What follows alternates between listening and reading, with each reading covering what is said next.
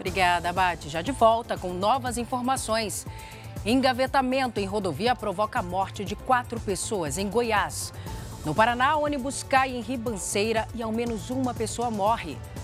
O Jornal da Record já está no ar.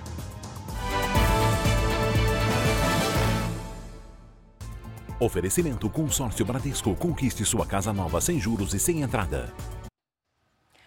Quatro pessoas morreram e outras nove ficaram feridas em um grave acidente numa rodovia em Goiás. O engavetamento foi provocado por um caminhão desgovernado. Vamos até a cidade de Anápolis conversar com o Leonardo Gonçalves, que tem os detalhes para a gente.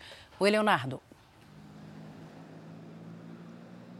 Boa tarde, Salsi. De acordo com o Corpo de Bombeiros e a Polícia Rodoviária Federal, 18 veículos se envolveram nesse grave acidente que aconteceu na manhã de hoje na BR-414, entre as cidades de Anápolis e Corumbá de Goiás. O impacto da batida foi tão violento que alguns veículos ficaram completamente destruídos. Informações preliminares da Polícia Rodoviária Federal indicam que o motorista do caminhão que provocou o acidente pode ter perdido os freios do veículo. Segundo a concessionária que administra a rodovia, a pista segue interditada nos dois sentidos. E uma última informação: uma vítima que estava aqui no EANA acabou de morrer por causa desse grave acidente. Salce.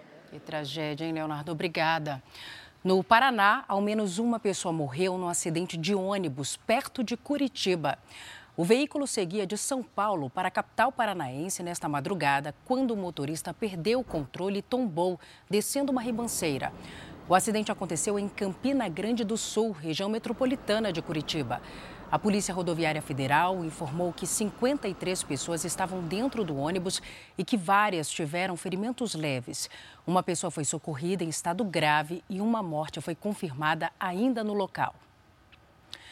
O Desenrola Brasil, programa de renegociação de dívidas, entrou hoje na segunda fase, por enquanto com leilões de descontos. O leilão está aberto para bancos, varejo, escolas e empresas de água e luz. Vence quem der o desconto maior. E na semana que vem começam as negociações com os brasileiros com dívidas de até 20 mil reais. Os valores podem ser negociados em até 60 meses. O governo vai garantir 8 bilhões de reais para os credores cobrirem eventuais calotes. Podem participar pessoas que ganham até dois salários mínimos ou que estejam inscritos no CadÚnico. Na primeira fase do programa, em 10 semanas, 14 bilhões e 300 milhões de reais foram renegociados. E olha só, na China, bombeiros tiveram que resgatar uma criança de 5 anos que ficou presa dentro de uma máquina de ursinhos de pelúcia. O menino entrou pelo buraco por onde os ursinhos caem quando alguém consegue pegar. Mas na máquina existe uma trave que impediu que ele saísse. Quando a ajuda chegou, o garoto estava segurando uma pelúcia. Os bombeiros usaram uma chave de fenda para remover a trava e retirar a criança sem nenhum ferimento.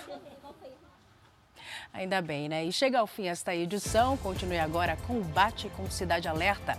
Um ótimo fim de tarde para você. Tchau.